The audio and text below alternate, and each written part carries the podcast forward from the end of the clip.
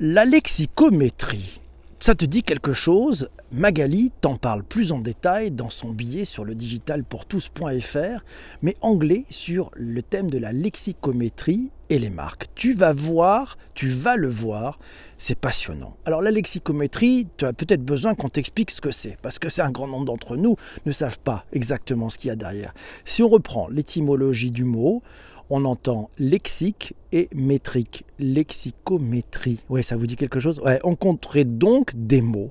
En gros, c'est un peu ça. Savoir que telle marque a employé X fois le même mot, ou les mots les plus courants dans les noms des marques, c'est dépendant de la lexicométrie.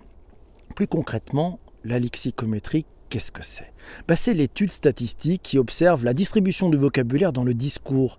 Ça a été développé dans les années 60 et le but premier permettait de découvrir les structures internes de textes historiques, textes philosophiques, puis des textes littéraires, dans une approche contrastive, c'est-à-dire comparer deux textes entre eux, voir leurs ressemblances et leurs différences.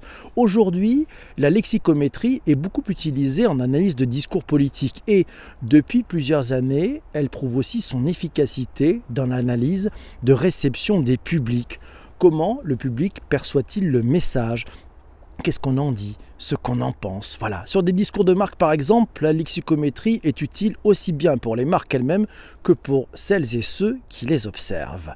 On sait qu'en publicité d'ailleurs, la signification d'un message résulte de l'interaction entre ce message et un public. Ce dernier versant du public est souvent laissé de côté au profit du message et du contexte, alors que le public construit aussi sa signification dans la réception qu'il en fait. Ah ouais, c'est de la com. Voilà pourquoi il est très important de s'attacher à la réception des publics et de le faire en précision avec la lexicométrie, parce qu'on sait qu'un mot répété beaucoup de fois a autant d'importance qu'un apax. Un apax, H-A-P-A-X, ça fait des points au Scrabble. C'est un mot utilisé une seule fois pour un même discours. Concrètement, ça marche comment La lexicométrie? Ah bah, tout d'abord avec l'aide d'un logiciel, on va compter automatiquement les formes graphiques, les mots. Il s'agit à partir de textes issus du web, d'enquêtes, de commentaires, d'obtenir une représentation des mots employés, de leur nombre, des mots qui les entourent, parfois sous la forme d'analyse factorielle des correspondances. C'est une sorte de nuage de mots en deux voire trois dimensions.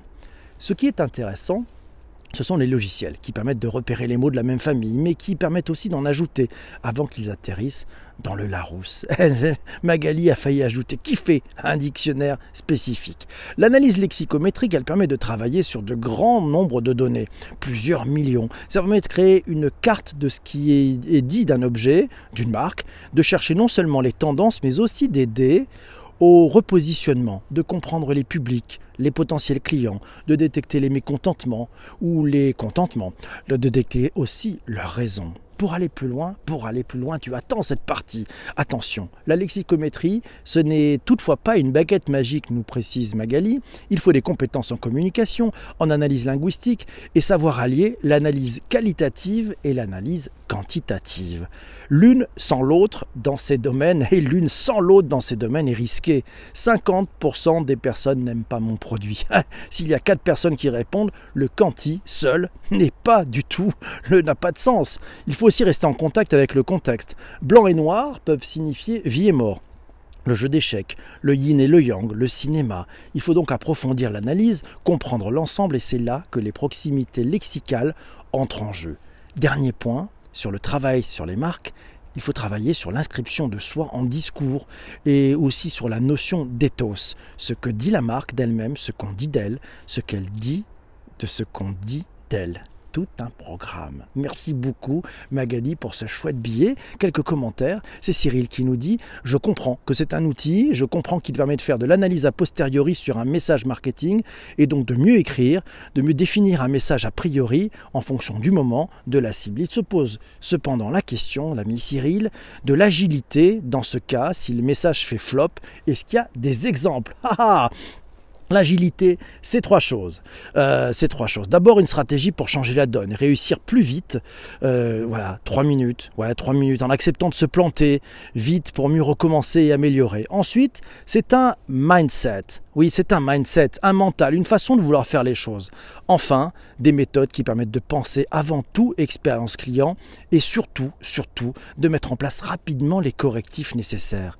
Pour répondre à la question de Cyril, je pense que toutes celles et tous ceux qui dans le référencement, dans le Search Engine Optimization, tu connais, ils sont agiles by design. Oui, pourquoi? Parce que pour eux, chaque amélioration permet de gagner de la visibilité, de la trouvabilité et donc de gagner de la part de marché dans un environnement extrêmement bataillé. Oui, alors aussi un, commentaire, tiens, c'est Andrea.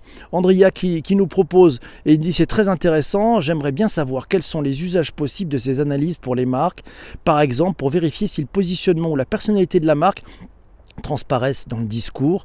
Par ailleurs, comment prendre en compte les émoticônes Ah, les fameux émoticônes Et Magali lui répond, lui dit les émoticônes sont difficiles à prendre en compte euh, du fait de leur dualité d'interprétation, eh ben, par exemple l'ironie, mais il y a des possibilités pour les inclure dans l'interprétation des discours, moins automatisés, bien sûr. Et oui, en marketing, euh, Andrea nous le signale, il a vu notamment euh, passer cette recherche sur les émoticônes à base d'expérimentation. On mènera l'enquête.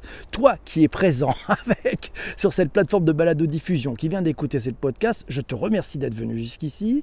Je vais te laisser, j'ai rendez-vous avec celles et ceux qui sont en direct sur Twitter et on va pouvoir interroger Magali pendant le direct. Voilà, il fallait se lever tôt. Je te laisse, à très bientôt. N'hésite pas à t'abonner si tu préfères consommer ce contenu sur ta plateforme de balado-diffusion préférée. À très très vite, salut.